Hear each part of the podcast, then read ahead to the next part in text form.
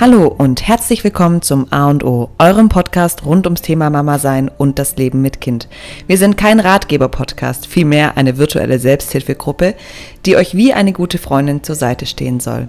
Viel Spaß beim Zuhören. In der heutigen Folge dürft ihr erst einmal lauter machen. Leider hatten wir einige technische Probleme, weshalb wir jetzt wieder mit dem alten Mikro aufnehmen und ich glaube, dadurch ist der Podcast wieder etwas leiser. Aber wir hoffen sonst ohne jegliche Störung. Es war nämlich jetzt wirklich nicht leicht, den Zeitpunkt zu finden. Es ist inzwischen 21.20 Uhr und wir schaffen es jetzt, den Podcast aufzunehmen. Ähm, so ist es halt mit Kids. Und ja, heute sitze ich ja hier vor dem Mikro nicht mit der Anahita, sondern mit meiner Mutter und werde sie befragen zum Thema Oma sein. Beziehungsweise man kann sie ja auch fragen als Mutter, weil sie ist ja auch Mutter äh, dreier Kinder. Eins davon ist besonders gut geworden. Das bin ich. Hört, hört. genau, also meine Mama hat drei Kinder, die alle schon erwachsen sind. Wie alt sind denn die Jungs? Die werden Ach. jetzt 29. Also fast 30 Jahre. Mhm, nächstes Jahr 30.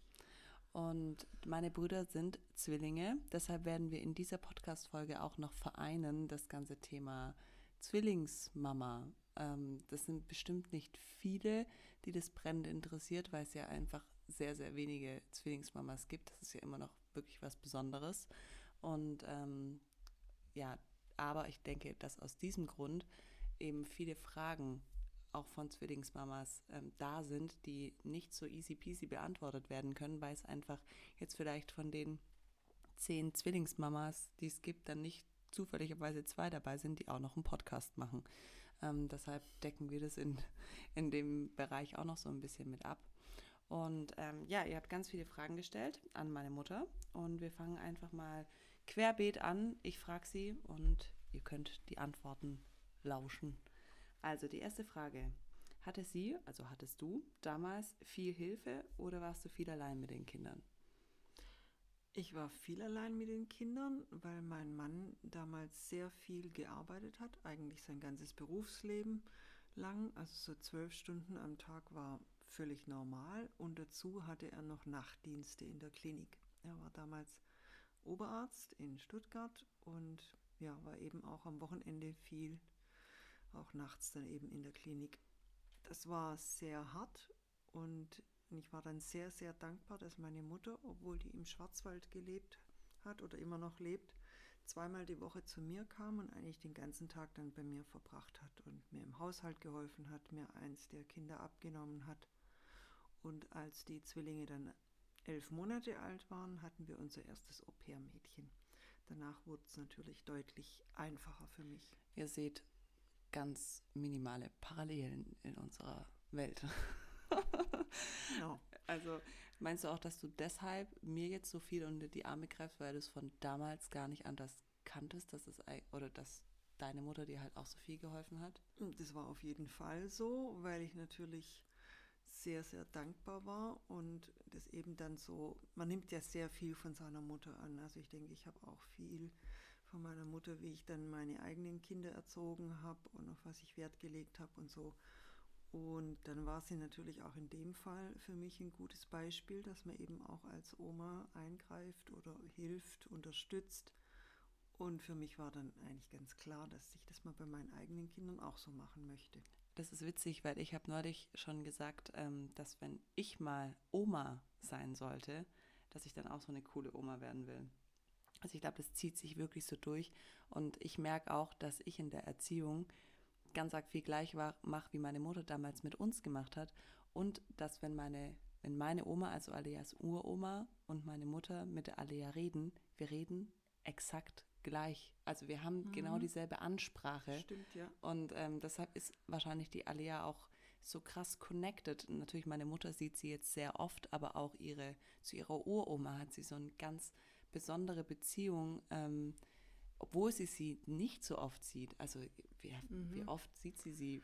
Jetzt in letzter Zeit, seitdem die Camille da, da ist etwas öfter, aber davor hat sie sie auch mal locker zwei Monate nicht ja, gesehen. Sie geht einfach gleich mit ihr um, wie ich mit ihr umgehe und wie ihre Mama mit ihr umgeht. Genau, deshalb, also das zieht sich wirklich so durch und ich finde das, das ist halt wirklich Family Goals, wenn man sowas hat. Und aber ich höre auch immer wieder von euch, dass es wirklich nicht mehr normal ist, ähm, weil meistens die eigene Mutter noch berufstätig ist oder schon mhm. jetzt in Anführungsstrichen so alt, dass man es ihr nicht mehr zutrauen kann.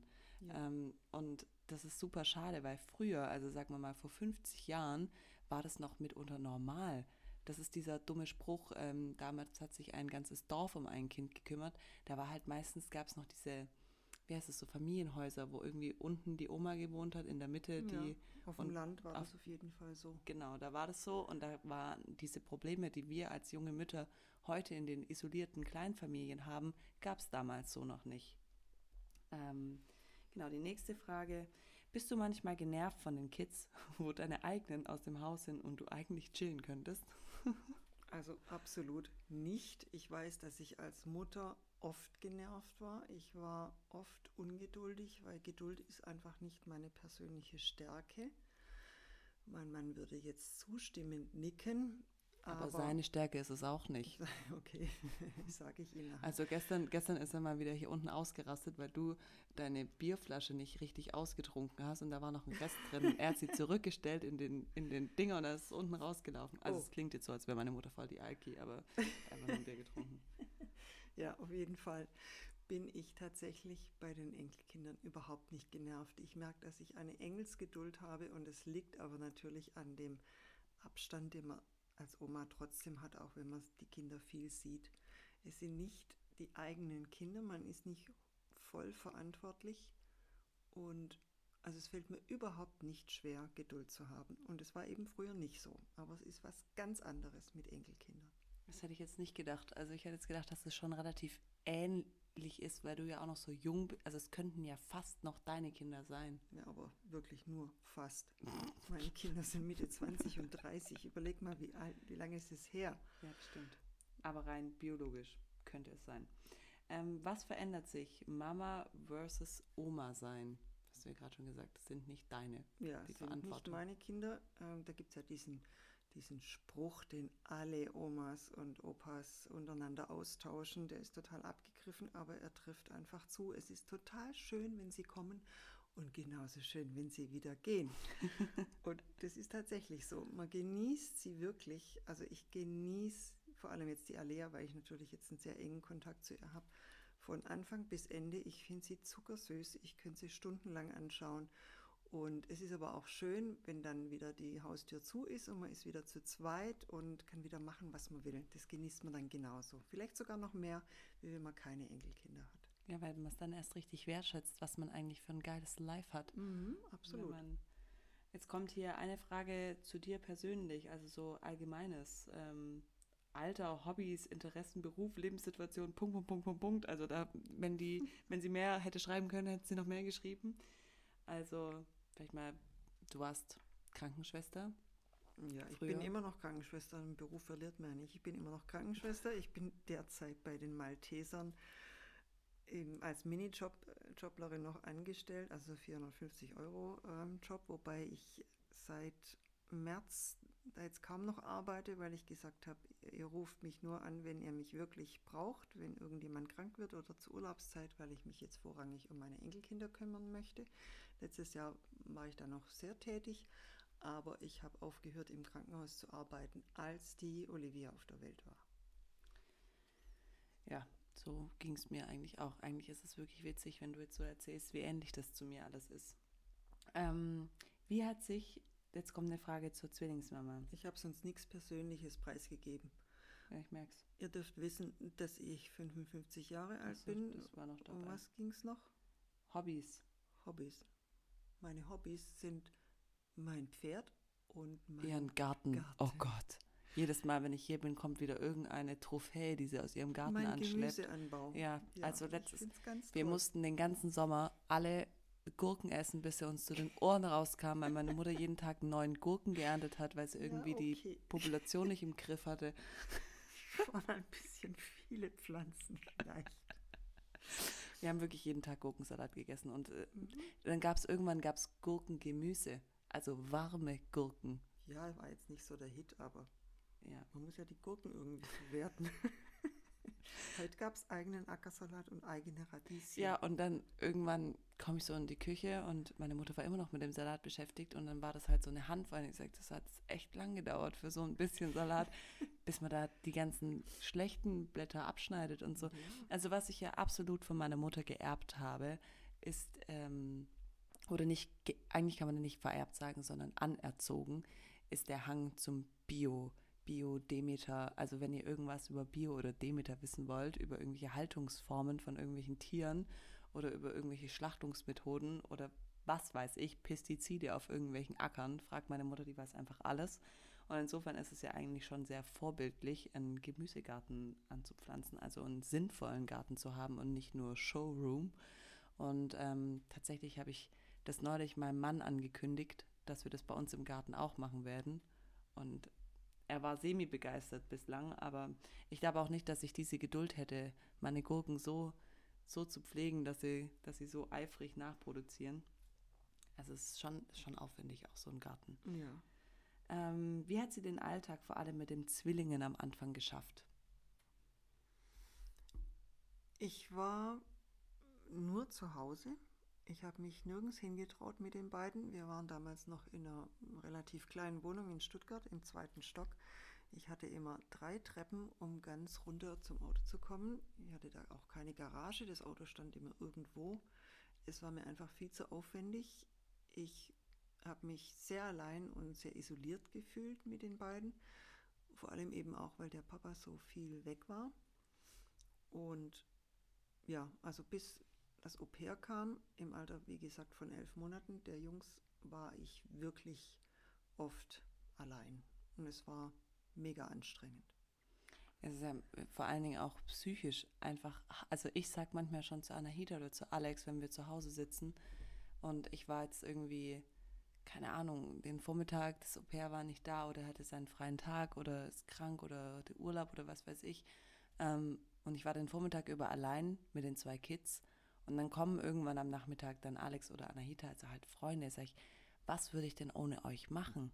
Ich würde, da würde, also man hat ja irgendwann das Gefühl, man verblödet, weil man nicht mehr sich, wenn man auch keinen intellektuellen Austausch mehr hat. Man, man arbeitet und tut und macht die ganze Zeit, also man hat ja keine Ruhe, aber man ist nicht ausgelastet vom Kopf, finde ich. Also ja, man kann ja nicht mal ein Buch lesen. Wenn die Kinder dann mal schlafen, zufälligerweise beide auf einmal, dann will man eben auch nur schlafen oder räumt irgendwie die Küche auf. Man macht nichts mehr für sich. Man macht nichts mehr für sich und man, man, also man kommt auch aus dieser Baby-Bubble-Blase nicht mehr raus.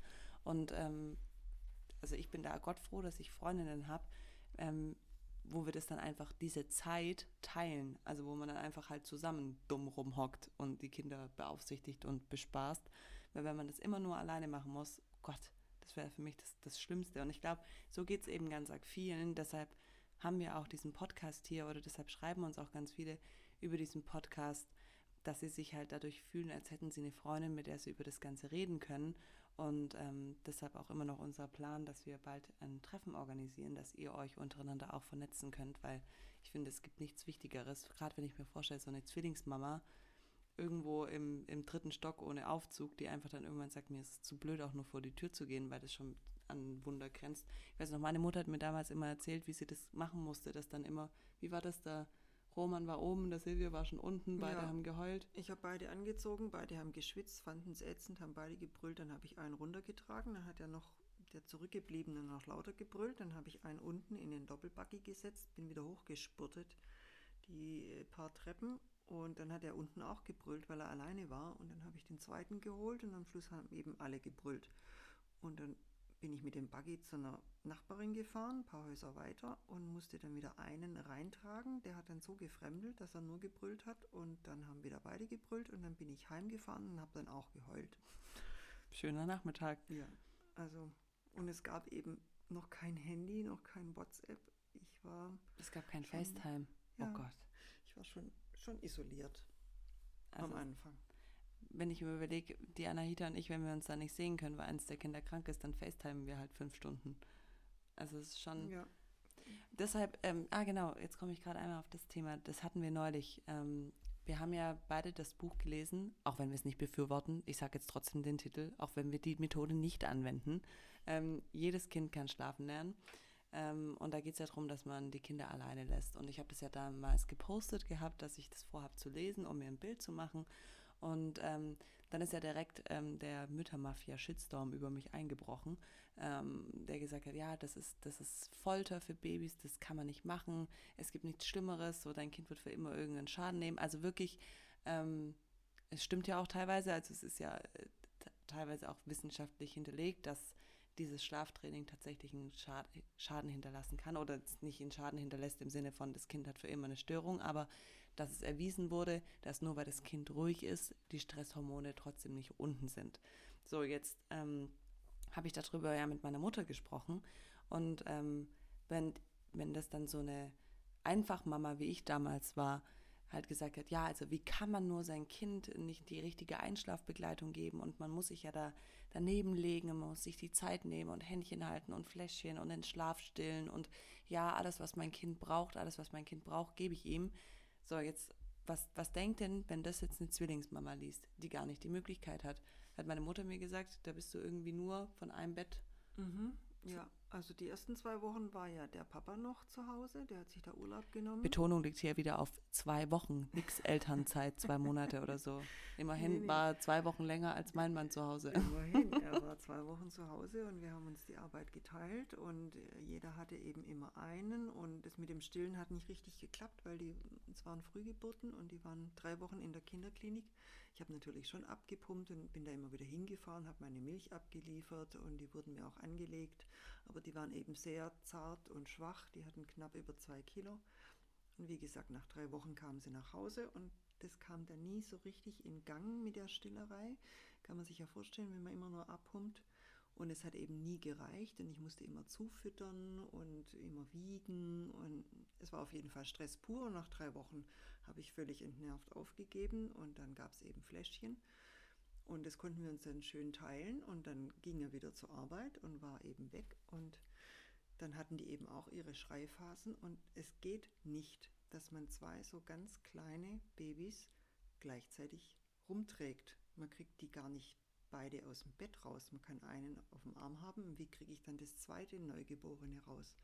Also habe ich die in ihren Betten liegen lassen. Die haben gebrüllt. Ich bin nur hin und her gelaufen habe gesprochen, gesungen, gestreichelt, zwischendurch rausgegangen, an die Wand geschlagen vor lauter Verzweiflung, wieder reingegangen. Es ging einfach nicht anders. Ja, also es ist schon echt hammerhart, denke ich. Und wenn man dann so einer Mutter sagt, wie kannst du dein Kind im Bett liegen lassen und nur daneben stehen, das ist Folter, da muss man irgendwie ganz arg zurückrudern und sich überlegen, wie das halt für die Mutter ist. Ähm, so, nächste Frage hier mal wieder von Alex. Ich lese sie trotzdem vor. War euer Postbote Marokkaner? wir können, wir können darüber sehr. Einfach ein bisschen einen dunkleren Tarn oder Haarfarbe als andere. Also, meine Mutter wird von niemandem als Deutsche gesehen, weil sie einfach sehr dunkel ist und eben diese krassen schwarzen Locken hat. Aber, also nein, Alex, war er nicht. Völlig langweilig. Die waren aus dem Schwarzwald und aus Berlin und aus Pommern, meine Vorfahren. Also, das war's. Eine fragt hier einfach nur, wie? Wie hat sie das gemacht damals? Also wir gehen jetzt mit den nächsten Fragen da noch ähm, genauer drauf ein. Jetzt nochmal eine Frage an die Oma, also zurückblickend. Welches war das schönste Alter der Kinder? Also mhm. deiner erwachsenen Kinder. Das ist wirklich sehr schwer zu beantworten. Ich würde jetzt spontan sagen, nicht die allererste Zeit, die war einfach nur anstrengend. Aber allererste Zeit geht bis wohin?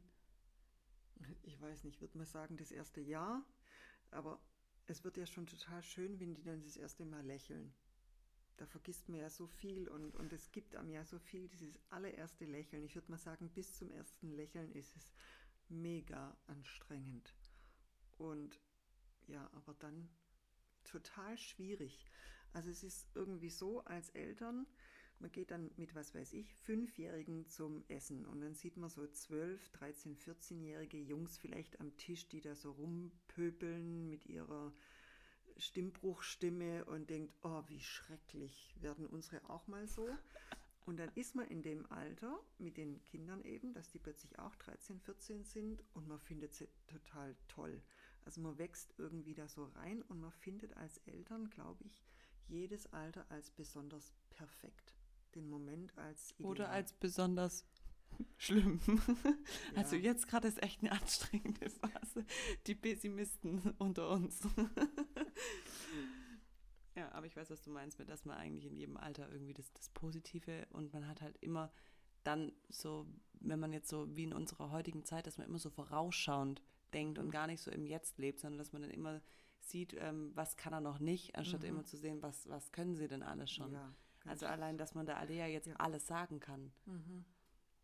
Ähm, aber es ist schon einfacher mit Teenagern als mit einem Neugeborenen. Oder wird man das jetzt nicht so unbedingt behaupten? Nee, Weil mich waren ja immer alle mit meinen Buddha-Babys, wenn man so ein Kinder so nennen kann, ähm, sagen immer, ja, warte mal ab, bis die Pubertät kommt.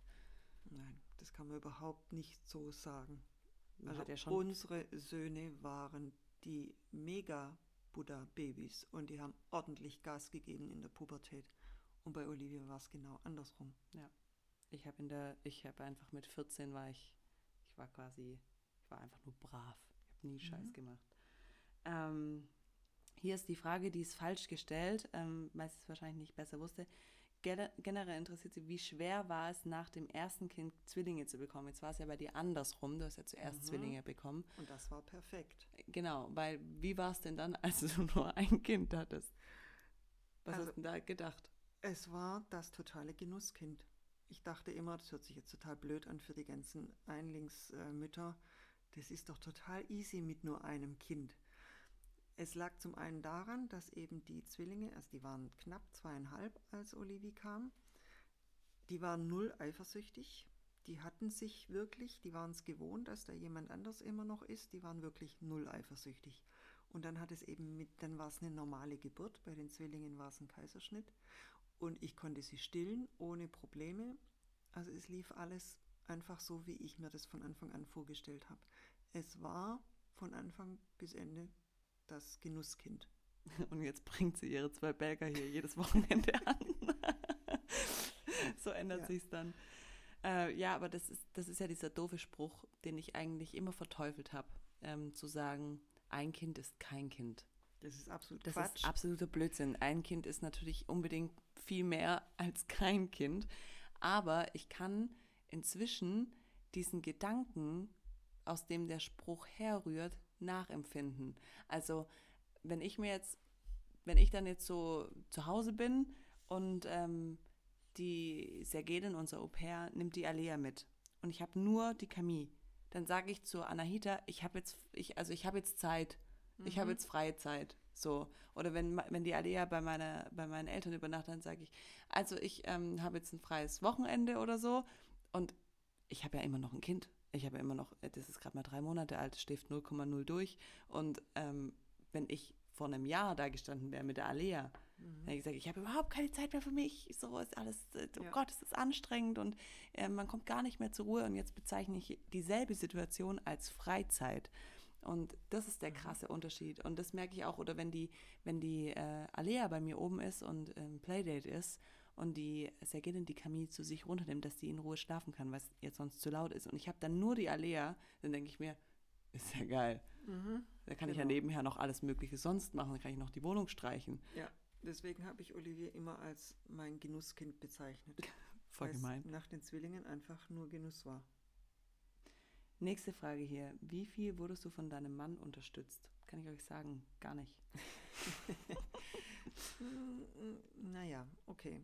Als, als ihr klein wart, vielleicht tatsächlich nicht so viel. Er ist auch einfach nicht nachts aufgestanden, weil er wirklich einen sehr anstrengenden Job hatte. Und da war für mich ganz klar, dass ich nachts aufstehe. Und ich kann mich auch an Nächte erinnern, wo ich zwölfmal aufgestanden bin. Das weiß ich noch wenn ihr dann alle drei krank wart oder so. Geil. Also da hat er mich nicht sehr unterstützen können. Aber als ihr älter wurdet, so Schwierigkeiten bei den Hausaufgaben oder auch Kindergeburtstag, Jungs, absolute Horrorvorstellung, der Horrortermin im Jahr. Wenn Zwillingsjungs Geburtstag haben, dann hat er sich einen halben Tag freigenommen, um da dabei zu sein. Und er war immer für euch da am Wochenende, immer ansprechbar. Ja, also der war, also ich kann mich auch noch erinnern, als wir da zur Schule gegangen sind, hat mein Vater mich abends immer noch genervt mit irgendwelchen Hausaufgaben Ja. oder Blockflöte lernen. Es gibt ein Foto, da sitze ich auf seinem Schoß, wo er mir abends Blockflöte beibringt. So, Alter, für was hast du dir Zeit genommen? Ich würde zu meinem Kind einfach sagen, weißt du was, lass es mit der Blockflöte.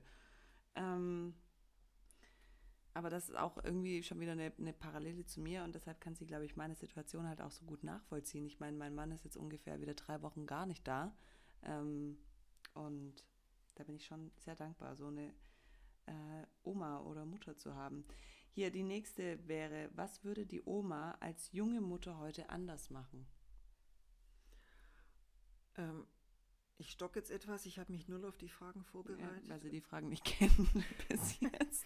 Was würde ich als junge Mutter, wie wenn ich jetzt, wenn ich heute Also wenn, junge Mutter wenn du jetzt wieder mit demselben Wissen mhm. quasi nochmal Mutter werden würdest.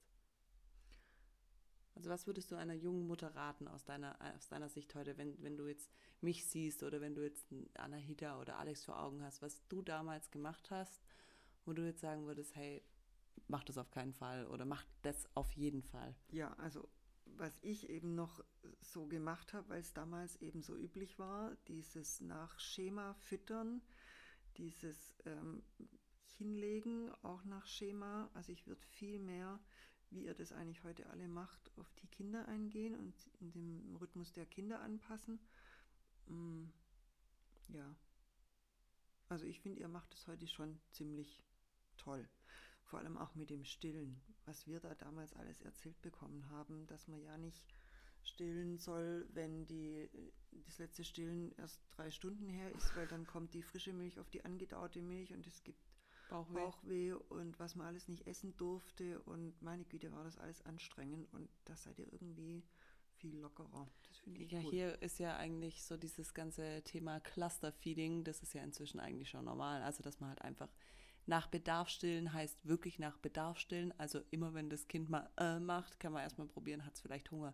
Das war immer meine, meine Herangehensweise mit beiden Kindern bei mir. Und ich hatte die, die Chemie, meine Mutter weiß es noch, als wir jetzt in, in Südfrankreich waren im Urlaub, die war quasi nonstop an der Brust Mhm. und hat sich halt einfach darüber reguliert und es war der gerade egal, ob die Milch davor schon angedaut war oder nicht. Ähm, nächste Frage, ab wann konntest du wieder arbeiten? Vielleicht können wir die Frage noch weiter ausbreiten, ähm, weil das hier auch noch öfter drin vorkommt. Ähm, ab wann waren wir Kinder in, in Fremdbetreuung? Also Kita, Au pair, Mhm. Also die, wie gesagt, das erste Au-pair kam, als die Jungs elf Monate alt waren und wir hatten dann insgesamt fünf Au-pairs. Vier waren wirklich ganz prima, mit denen waren wir sehr zufrieden. Die fünfte dann war dann nicht mehr so gut. Das haben wir dann auch beendet, schon nach drei Monaten oder so. Danach hatte ich äh, kein Au-pair mehr. Und ja, die haben mich eigentlich nur in meinem Alltag unterstützt. Also in der Zeit arbeiten gehen wäre jetzt für mich nicht denkbar gewesen, weil die arbeiten ja nur fünf bis maximal sechs Stunden am Tag. Wir haben die eben auch dafür wirklich gebraucht, um zu zweit eben abends essen zu gehen. Das haben wir wirklich mindestens einmal die Woche gemacht. Und auch Samstagvormittags zum Beispiel waren wir immer zusammen in der Stadt. Also für uns als Paar war, war das Au pair extrem wichtig. Gearbeitet habe ich dann tatsächlich, ähm, als das Au pair kam, einmal die Woche auf meiner alten Station. Ich habe auf einer inneren Intensivstation gearbeitet und war dann einen Tag in der Woche arbeiten, bis ich wieder schwanger wurde. Und dann habe ich das aufgehört. Und dann mit drei Kindern und mit dem Umzug dann nach Nürtingen in ein großes Haus und mit Hund und so weiter habe ich dann nicht mehr gearbeitet. Was waren die häufigsten Konflikte mit dem Opa hinsichtlich Kinder und welche Lösungen gab es? Ich kann mich an eine Story erinnern, wo du mir erzählt mit dem scheiß Tennis. Genau, das Tennis wollte ich gerade erst. Also wie gesagt, er hatte, er war zwölf Stunden am Tag wirklich immer weg. Und dann eben noch Wochenenddienste und Nachtdienste. Und an seinen freien Sonntagen, die waren wirklich eben rar gesät, wollte er sich, so wie früher als Junggeselle, um zwei Uhr nachmittags mit seinen Freunden zum Tennis treffen. Und da habe ich total opponiert. Ich gesagt, das sehe ich überhaupt nicht ein. Das ist mitten am Tag, man kann nichts machen, keinen Tagesausflug. Da waren die Kinder eben auch schon ein bisschen älter. Und da gab es ziemlich Stress bei uns. Also gab es damals auch schon. Aber sie sind immer noch verheiratet. Was soll ich sagen? Ich habe gewonnen. Er hat aufgehört. Seitdem nie wieder Tennis gespielt. Ja, jetzt dürfte er wieder, aber jetzt will er nicht mehr.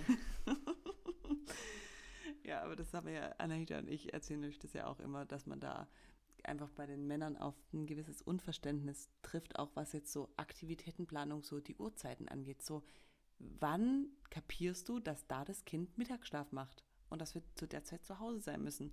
Und ich glaube aber, macht euch da keinen Stress, wenn euer Mann da auch so ist, dann habt ihr nicht einen besonders blöden erwischt, sondern die sind halt einfach alle so. So sieht's aus. ähm, kommt hier übrigens liebe Grüße von Laura Majorino. Danke. Ähm, bist du dankbar für Tipps von Katja ähm, oder bist genervt? Äh, oder musst du dich viel damit zurückhalten?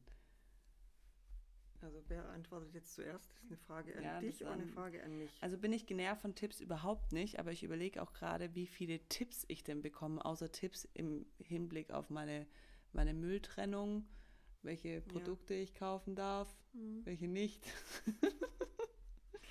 nee, aber hinsichtlich der Kinder oder Tipp- Tipps zum Auto. Alter, meine Mutter ist ja ein totaler Befürworter gewesen von dem Kühlschrank, der da unten vor der Garage parkt. Ja, und jetzt liebt sie ihn. ja, aber sonst, ähm, ich überlege gerade, wie viel, was gibst du mir denn? Oder hältst du dich mit Tipps zurück? Ich glaube, ich muss mich gar nicht zurückhalten, weil ich auf dem Standpunkt stehe, dass wir, wir Älteren von euch Jungen auch richtig viel lernen können. Ich glaube, dass ich zu der Spezies älterer Mütter gehöre, die sich auch gern was von den Jungen sagen lassen. Ich weiß, ich kenne ein paar Altersgenossinnen, die sind da etwas anstrengend. Und Die Schwiegermonster. ja. Geben unentwegt ihren Senf dazu, aber der Typ bin ich nicht, weil ich, also zum Beispiel jetzt Thema Stillen, das ist bei mir 20 Jahre her. Wie komme ich auf die Idee, dass sich in 20 Jahren nichts getan hat, was die Wissenschaft anbelangt? Also da vertraue ich ihr einfach total, dass sie das besser weiß als ich. Ja, und man muss aber auch dazu sagen, dass du auch nicht nur erstens darauf vertraust oder diesen Weitblick hast, dass vielleicht sich Dinge auch zum Guten hin ändern können und nicht, weil irgendwas schon immer so war, ist es auch immer noch gut, sondern was ja auch krass ist, du liest ja auch die ganze Zeit noch die ganzen Bücher. Ja, ich lese eben sehr gern und jetzt interessiert Meine Mutter liest alles, meine auch. Mutter liest, meine Mutter liest fremde Einkaufszettel in Wägen, die, die da drin vergessen wurden, einfach nur weil es Lektüre ist. Nein, weil es spannend ist. Und dann versuche ich mir ein Bild zu machen, was ist es für ein Mensch, was kauft denn der für einen Mist ein? Ja, also, Also ich weiß noch, dass ich mich nur einmal nicht zurückgehalten habe. Also sonst versuche ich wirklich, mich rauszuhalten. Es ist einfach ähm, das Leben von den beiden und ihren Kindern und ich bin nur die Oma. Aber einmal habe ich mich nicht zurückgehalten, als es darum ging, ob die Alea jetzt zu dieser Tagesmutter kommt mit dem halben Jahr. Mit einem halben Jahr, mit Ja. anderthalb Jahren. Nein, nein, damals, also im Mai jetzt. Da war sie ein gutes Jahr alt. Hä, Im Mai war die Alea ein, ein Jahr und 14 Monate. Nein, die sollte doch zu dieser französischen Tagesmutter. Und dann habe ich gesagt, bei unseren Nachbarn. ja, gesagt, nur über meine Leiche. Mein, mein Enkelkind kommt da nicht hin. Die soll in den Kindergarten gehen. Da habe ich total opponiert, weißt du nicht? Da habe ich gesagt, ja, dann, dann gib doch den Bailey zu einer Tagesbetreuung. Da Nee, kann er morgens um acht hin und abends um halb fünf können dann wiederholen und da trifft er lauter neue Freunde und findet es ganz toll. Weil ich habe immer dann den Bailey als, als Weil das ich Hauptproblem Bailey, gesehen. genau, weil der Bailey war das Problem. Genau, also da ging es um, wie, da wurde, da war ich wieder schwanger dann. Und da, ähm, das war dann im November. Und dann ging es darum, wie wird die Alea betreut nächstes Jahr, weil es einfach auch alles mit dem Hund und so, dann mit zwei Kindern durch den Wald latschen nicht mehr so, nicht mehr so einfach war. Und dann war ich bei diesem, da habe ich euch schon mal erzählt, bei der Kita, ähm, beziehungsweise Tagesmutter, mehrsprachig, also und auch noch unsere Nachbarn, eigentlich mega cool. Und ähm, den, das habe ich mir dann angeguckt, war dort vor Ort. Und stimmt, meine Mutter war da schon dagegen. Das habe ich aber halt einfach nur als gegeben hingenommen. okay, sie es halt nicht geil. Ähm, und da wäre die Alea dann jetzt im, also im Mai hingekommen, da wäre die Alea 14 Monate alt gewesen.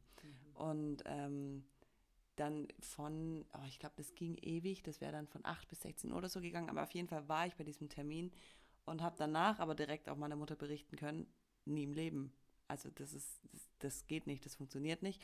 Und meine Mutter war dann aber diejenige, die uns sehr das Prinzip oder das, die, ja, die alternative Au pair ähm, an die Hand gegeben hat, weil sie natürlich selbst damit Erfahrungen gemacht hat. Und ich glaube, ich wäre da sonst gar nicht auf die Idee gekommen, weil ich gedacht habe, ich will doch niemand Fremden bei mir wohnen haben. So wie eigentlich ihr alle auch so drüber mhm. denkt. Also das ist so das Erste, wenn, wenn man jetzt sagt, man hat ein Au pair, oh, echt jetzt? Noch ein Kind in der Wohnung? Oder ja. wie könnt ihr nur oder so? Also das, ja. Aber die ganzen Vorteile werden oft nicht gesehen. Und es gibt viele. Mhm. Ähm, so, ganz andere Frage. Franz sie noch. Kannst du durchlesen, freut dich. Ähm, nächste Frage. Hat man beide Enkel gleich lieb? Haha, das ist jetzt fies. Das ist so, das ist die gleiche Frage, wie man die Mamas fragt, habt ihr, habt ihr die Kinder alle gleich lieb? Das ist total doof, weil jedes Kind ist anders und ich habe jetzt ganz klar eine ganz andere Beziehung zu Alea.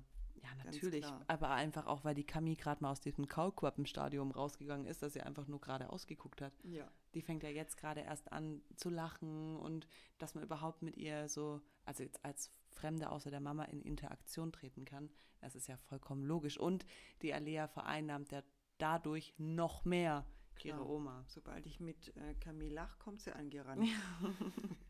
und drückt ihren Schnurrer im Mund, hör auf zu lachen. Meine Güte, ist meine Oma. Ähm, wie ist es, wenn die eigenen Kinder plötzlich groß sind und man die Tochter als Mama sieht? Toll. Ich finde es ganz toll. Und ich freue mich auch schon, wenn meine Söhne dann mal Papas werden und eigene Kinder haben. Wenn man eben selber Kinder hat und es immer als perfekt empfunden hat, als die Lebensform, die man immer haben wollte und die auch im Nachhinein so schön ist, dann wünscht man sich das ja für die eigenen Kinder auch. Also ich wäre total unglücklich, wenn meine Kinder jetzt sagen würden oder wenn jetzt speziell meine Tochter gesagt hätte, also Kinder, nein danke, ich mache Karriere, ganz sicher nie Kinder. Da wäre ich sehr enttäuscht gewesen oder traurig und hätte das Gefühl, mein Kind hat was verpasst. Hm, hat sie nicht. Sie hat volle, volles Rohr aufgenommen. Mhm. Ähm, Geheimrezept, so lange top gesund auszusehen und eine glückliche Familie zu haben. Geheimrezept. Meine Mutter hat irgendwann mal gesagt, das weiß ich noch. Ich weiß nicht auf welche Frage, ob das aufs Aussehen bezogen war oder ähm, dass du mal gesagt hast, keine Sorgen. Ja. Dass man keine Sorgen haben muss.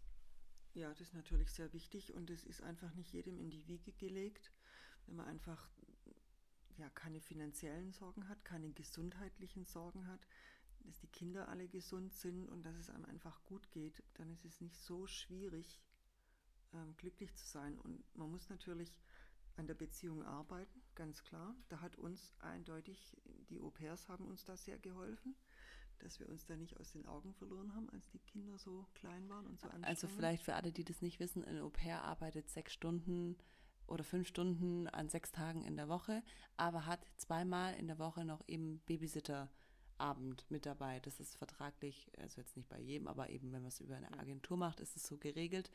Und ähm, das nutzen wir aktuell noch überhaupt nicht, was eigentlich schade, also was ging aber auch einfach jetzt nicht wegen Corona und ähm, schwanger und ähm, jetzt halt ja. noch stillendes Kleinkind, aber in einem Jahr oder so sieht es ganz anders aus. Ja. Und dann muss man das einfach nutzen für die bekannte Date Night. Ja, also das ist für mich, glaube ich, so das Geheimrezept, dass die Beziehung schön bleibt und gut bleibt, dass man sich eben Zeit zu zweit nimmt. Forderst du den Kontakt zu deinen Enkelkindern ein oder wartest du, bis Olivia Hilfe braucht? Also ich musste da noch nie was einfordern. noch nie. Ich, ich weiß, äh, da bin ich mir einfach sicher, dass sie sich freut, wenn ich komme. Sie muss da vorher nicht putzen, sie muss keinen Kuchen backen, sie muss irgendwie, wie das eben bei mir früher auch war. Meine Mutter kam einfach und ich konnte sein, wie ich bin und musste mich nicht irgendwie groß drauf vorbereiten und man hat es ja früher mal Motivation genannt, wenn man vorher noch die, Mut, die, die Wohnung geputzt hat, wenn, bevor die Mutti kam.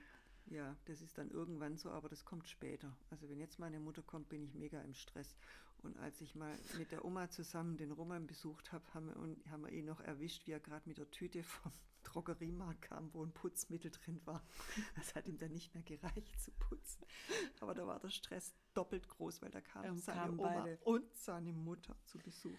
Also ich, ich muss ja schon, ich habe es ja schon auch gern ordentlich, aber so wenn jetzt meine Mutter kommt, dann ist es schon auch so, dass ich mir dann die Zeit, wo sie da ist, auch ne nehmen würde, um zu putzen. Anders ist, wenn die Genau. Oma kommt. Ja. Da muss schon vorher ein bisschen. Aber wir sprechen uns, um auf die Frage zurückzukommen, schon ein bisschen ab. Wann brauchst du mich? Eigentlich ist es so, einmal die Woche schließen wir uns so kurz für die ganze Woche. Oder? Wann willst du kommen? Wann soll ich kommen? Also da und da kann ich nicht, da und da brauche ich dich. Und so. ab und zu kommt so die Frage so, ja, also am morgen brauchst, brauchst du mich nicht, am Donnerstag komme ich dann. Also morgen brauchst du keine Hilfe. Dann sage ich, nee, ich brauche, also brauchen nicht, aber du kannst gern kommen. Und ähm, wenn sie dann kommen mag, dann kommt sie und wenn nicht, dann nicht. Also ähm, da sind wir, also es ist schon ein bisschen Organisation. Ich spanne auch meine, also sie ist schon auch eingespannt in meine, in meine Pläne. Neulich habe ich ihr so ein Reel geschickt, wo eine gesagt hat, das ist so kacke, gell, wenn man wieder Kinder oder wenn man Kinder hat, dann kann man einfach wieder die Eltern fragen, ob man rausgehen darf oder nicht. Wie früher, wie schon zehn Jahre zuvor. Die nächste Frage, arbeitet sie noch oder woher nimmt sie sich die Zeit, so viel für euch da zu sein? Also, ähm, das hatte ich auch neulich mit der Anahita, das Thema, ähm, dass, dass es halt mega Goals ist, dass du halt erstens nicht mehr so im Beruf eingespannt bist und zweitens aber halt noch so jung bist und dass das echt selten ist. Ja. Also mein Mann ist ja jetzt schon seit zwei Jahren in Rente und dann war für mich eben auch klar, dass ich jetzt nicht, wo jetzt unser Hund tot ist zum Beispiel, danach habe ich wieder ein bisschen mehr gearbeitet, aber jetzt ist er in Rente und jetzt haben wir einfach viel Zeit und wollen Wochenenden gemeinsam auch mal verreisen oder so und wollen einfach flexibel sein. Also ich arbeite jetzt ganz sicher nicht wieder mehr. Die nächste Frage ist eigentlich nochmal ganz ähnlich. Was würde sie genauso an dich als Mama weitergeben und was würde sie anders machen als früher? Was, was würdest du genauso an mich weitergeben? Gib dein Kind nicht in die Kita, hol dir ein Au-pair. Ja, das zum Beispiel. Und dann die Kinder in den Kindergarten geben, wenn sie das richtige Alter haben. Das ist mir irgendwie wichtig und da stehe ich auch dazu. Ähm, was war die andere Frage? ähm, was, was du früher, also in Anführungsstrichen, falsch gemacht hast, was ich, dass ich nicht denselben Fehler mache. Was hast du gemacht, was ich nicht machen soll? Also ich war wirklich viel ungeduldiger als du. Du bist viel ruhiger mit den Kindern und ähm, ja, mal gucken, wenn sie ein bisschen älter werden, wenn sie zum Beispiel dann streiten, das ist auch so ein bisschen ein stressiger Mhm. Moment. Ähm, aber ich glaube, du bist insgesamt geduldiger als ich. Ja, ich habe, ähm, das sagt die Anahita auch immer, ich habe so einen Buddha verschluckt. Aber wenn ich mal ausraste, kann ich dafür richtig krass ausrasten. Nächste Frage. Erstes Mal übernachten bei Oma. Tipps? Also wenn das Kind, also das Enkelkind das erste Mal Mhm. bei der Oma übernachten soll. Was, wie haben wir das denn gemacht? Also erstmal, wie alt war denn die Aldea da? Elf Monate, das weiß ich noch, da waren wir in Paris. Ah ja, stimmt, genau. Naja, ich habe sie eben vorher schon sehr gut gekannt und habe sie öfter auch mal dann zum Mittagsschlaf hingelegt und dann war das eben abends nicht mehr so ein, ein Riesenunterschied. Also einfach ganz viel Kontakt, also viel Kontakt würde ich sagen, bevor das erste Kind, bevor das Kind das erste Mal bei einem übernachtet, Musstest, mindestens musstest, zwei, dreimal die Woche. Weil wenn die noch so klein sind, dann kann schon eine Woche eben zu lange sein. dass sie dann schon wieder anfangen zu fremdeln. Ja. Und ähm, dann am besten das Hinlegen, zum Schlafen hinlegen und so über den Mittagsschlaf vielleicht schon mal geübt Ja. haben. daheim dann in gewohnter Umgebung. Ja. Ähm, Schock, dass du Zwillinge erwartest. War es doppelt so hart? Also, oder wie war das damals, als du ge gesagt bekommen hast, es sind OH2 und nicht Ja. H2O? Es war vielleicht ganz gut, dass es die ersten waren. Wenn ich schon ein Kind gehabt hätte, dann hätte ich wahrscheinlich den Riesenschock bekommen. Jetzt, wenn das die ersten Kinder sind, dann hat man ja so keine Ahnung, was auf einen zukommt und dann ist es eben ganz normal mit zweien. Mm. Ja, also ein Riesenschock war es eigentlich nicht. Mehr die Freude und die Sorge dann, dass die auch wirklich beide, dass ich die beide austragen kann. Es war auch ein bisschen schwierig, weil ab der 20. Woche musste ich liegen wegen vorzeitiger Wehen. Das war Und ich weiß, dass da gleich noch ganz langweilig. viele Fragen dazu kommen. Ich finde die nur jetzt gerade in dem Salat nicht. Ähm, erzähl doch mal, wie war die, wie die Schwangerschaft war mit den Jungs? Ähm, Gab es Komplikationen? Hast du gestillt? Ja, lalala, ja. Geburt und so weiter. Also man geht als ähm, Zwillings, werdende Zwillingsmama ist man viel öfter bei, beim Frauenarzt, bei der Frauenärztin als bei einem Kind und ist viel öfter dann am CTG. Und wie gesagt, dann hat man eben festgestellt, dass diese vorzeitigen Wehen sind, weil eben zwei Kinder, die das Wachstum von, von Gebärmutter und so ist natürlich dann viel stärker. Und dann gab es eben diese Wehen ab der 20. Woche. Und das war für mich eigentlich sehr schlimm, weil ich so gern gearbeitet habe und dann von jetzt auf nachher nicht mehr arbeiten durfte und nur noch zum Duschen aufstehen. Ansonsten in der leeren Wohnung liegen, ganz alleine. Es war sterbenslangweilig und wie gesagt, es gab noch kein Internet. Bei mir zumindest nicht. Kein Netflix, nichts. Was Nichts. hast du da geguckt? Ja, irgendwelche bescheuerten Nachmittagsprogramme, die auch im Pflegeheim immer laufen. Also es war mega langweilig. Und ich weiß noch, dass mein Mann mich dann mal abends auf dem Arm in den vierten Stock von einem Freund getragen hat. Da war ich schon im siebten Monat. Ich war bestimmt ziemlich schwer, weil mir so die, zum Krischi damals ganz Mhm. viele Treppen hoch. Ich hatte, glaube ich, 70 Kilo. Und er hat mich da hochgeschleppt. Oder einmal hat er mich in einen Rollstuhl gesetzt. Ja, das weiß ich noch. Da bist du aufgestanden. Ja, hat mich durch so eine Ausstellung geschoben, weil ich konnte nicht mehr daheim sein. Aber ich durfte eben nicht laufen. Und da kamen da so zwei Treppen und dann kamen ganz äh, eilfertig ein paar Leute angerannt und wollten dem jungen Mann helfen, seine gelähmte Frau im Rollstuhl die Treppen runterzutragen. Da bin ich einfach kurz aufgestanden, die zwei Stufen runter, habe mich wieder reingesetzt. Ich Die haben mit ein bisschen doof geguckt. ja, So, Simulant. So. Also das war wirklich doof. Und dann, dann in der 34. Woche, nee, es war schon vorher, weiß ich nicht mehr, ich glaube 32. Woche, haben sich dann diese Wehen immer mehr verstärkt, obwohl ich ja nichts gemacht habe. Und dann musste ich in die Klinik an den Wehenhämmer. Also da kriegt man so eine Infusion gelegt und kriegt eben Medikamente und die verursachen extremes Herzrasen. Man kriegt dann noch Herzmedikamente. Man schwitzt wie ein Idiot und liegt dann da und hofft, dass es irgendwie noch ein Weichen hält. Die Kinder bekommen die sogenannte Lungenreifung und dann hat sich es eben nicht mehr aufhalten lassen und die kamen dann in der 35. Woche wurden die dann, zunächst sollten sie normal auf die Welt kommen und es hat dann, kam dann zu einem Geburtsstillstand, weil beide Köpfchen sich dann irgendwie im Weg waren und dann gab es einen Notkaiserschnitt und dann wurden die mir sofort weggenommen und kamen in die Kinderklinik. Damals war eben die Kinderklinik noch nicht an die Geburtsklinik angeschlossen in Stuttgart und dann habe ich die nach drei Tagen das erste Mal gesehen. Da wurde ich mit dem Krankenwagen dahin gefahren, konnte kaum laufen durch den Kaiserschnitt. Also der Start war alles andere als schön. Und ähm, den Jungs ging es ja auch nicht so richtig gut, gell? Der eine hatte eine Ja. Blutvergiftung. Genau. Da kam ich dann, da gab es einen Anruf, da war ich gerade das erste Mal bei denen, also am dritten Tag. Und dann kam ein Anruf von dieser, von der Kinderklinik, dass es dem einen nicht gut geht und dass man nicht wissen würde, ob er es überleben würde. Dann lag ich da allein in meinem Bett und war total verzweifelt. Boah. Wenn sie gestillt hat, wie? Fragezeichen mit Zwillingen. Ja, wisst ja, ich schon. hatte so ein Stillkissen, das hat nur die ersten zwei Wochen geklappt, weil da eben noch mein Mann da war und der hat mir die dann angereicht und ich habe die dann irgendwie so hingelegt auf diese Stillkissen oder eben hintereinander, aber dann kommt man eigentlich zu gar nichts mehr, wenn man zwei Kinder dann versucht zu stillen und dann hat man eben vorher gewogen, nachher gewogen, okay, viel zu wenig Ach so, genau, gemacht. also weil die, da muss das Gewicht kontrolliert werden, weil die so leicht ja, waren. die waren halt so mickrig und ja, also das war Das war irgendwie das. alles nur schrecklich, so im Nachhinein. Ähm, wann schlafen Sie durch? Meine sind fünfeinhalb Wochen alt. Bin müde. Schreibt sie. Wann haben die Jungs durchgeschlafen? Das weiß ich nicht mehr, aber heute sehe ich den Vorteil von den beiden. Wirklich erst heute. Das war ja, da ging es ja schon vorher drum, dass ich eben von einem zum anderen gelaufen bin und die gestreichelt habe. Das heißt, die mussten lernen, alleine einzuschlafen. Und deswegen hat es auch relativ schnell geklappt. Also ich kann mich erinnern, dass ich bei Olivi auf dem Teppich lag vor ihrem Gitterbett und meine Hand da reingehalten habe und Hab ich auch gezwickt. eingeschlafen. Du hast nicht gezwickt, aber ich durfte meine Hand nicht wegnehmen und die ist mir echt eingeschlafen. Ähm, da war das viel anstrengender. Die Jungs mussten es einfach auf die harte Tour lernen und ich habe es nicht mehr in Erinnerung, dass es sehr schwierig war mit dem Durchschlafen.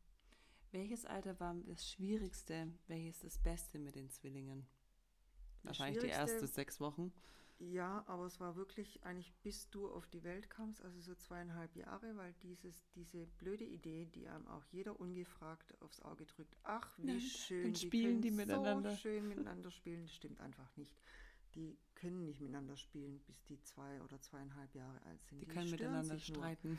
Ja. Die ziehen sich gegenseitig dauernd den Schnulli aus dem Mund, die hauen sich irgendwelche Sachen auf den Kopf. und Die spielen einfach nicht miteinander. Also das war anstrengend. Ähm, und welches ist dann das Beste? Jetzt. Nee, die haben dann, die, hat- die hatten sich dann einfach schon, die haben sich auch sehr gebraucht und sehr gemocht. Die haben sich ja immer sehr gemocht. Die Das ist heute übrigens noch so. Ja, Also Das die sind- kleben aneinander wie, wie Pech und Schwefel. das sind eineiige Zwillinge, das ist einfach was ganz Besonderes. Zweieiige Zwillinge sind eigentlich wie Geschwister. Und die streiten sich eben wie Geschwister sich streiten. Eineige Zwillinge, Also die denken wirklich gleich. Das Ja. ist krass. Die sagen manchmal aus dem, also wir sitzen am Esstisch und die sagen plötzlich beide in die Stille rein exakt denselben Mhm. Satz, im selben Wortlaut, in derselben Stimme. Also es ist schon crazy. Ja, ach, was ich übrigens heute nicht mehr machen würde. Alle Leute haben mir erzählt, du musst die trennen, ganz wichtig. Eineiche Zwillinge, die Ah, so ja. gleich aussehen, die muss man trennen. Also habe ich die in zwei verschiedene Kindergartengruppen gesteckt. Warum sollte das wichtig sein, damit die eigenständig Ja, damit werden? sie einfach ihre eigene Persönlichkeit entwickeln. Und das Wichtige wäre aber gewesen, das Richtige wäre gewesen, die zusammenzulassen, weil die sich einfach brauchen, wenn die noch so klein sind. Die haben sich dann im Garten von dem Kindergarten Am der Zaun. Kindergartengruppe haben sie sich dann gesehen und, und saßen dann immer nebeneinander und das haben mir die Erzieherin so lachend erzählt und mir hat es das Herz gebrochen. Dachte, wie konnte ich die nur trennen? Und in die Grundschule habe ich sie dann in eine Klasse gesteckt. Und seitdem ähm, hängen die zusammen. Also wohnen jetzt auch beide in München. Ähm, Mhm. Und also, Also da muss man auf sein Gefühl hören. Wenn man das Gefühl hat, die zwei brauchen sich und die lieben sich, dann darf man die nicht trennen, nur weil das irgendwelche Leute behaupten, dass das richtig wäre. ähm, die nächste Frage hier, warte, wo war sie? Ähm, ah, ich höre immer wieder, wie pflegeleicht Zwillinge sind. Stimmt das? Also ganz am Anfang hat man einfach zwei Kinder. Zwei Kinder kacken in die Windel, zwei Kinder müssen gefüttert werden, zwei Kinder sind krank.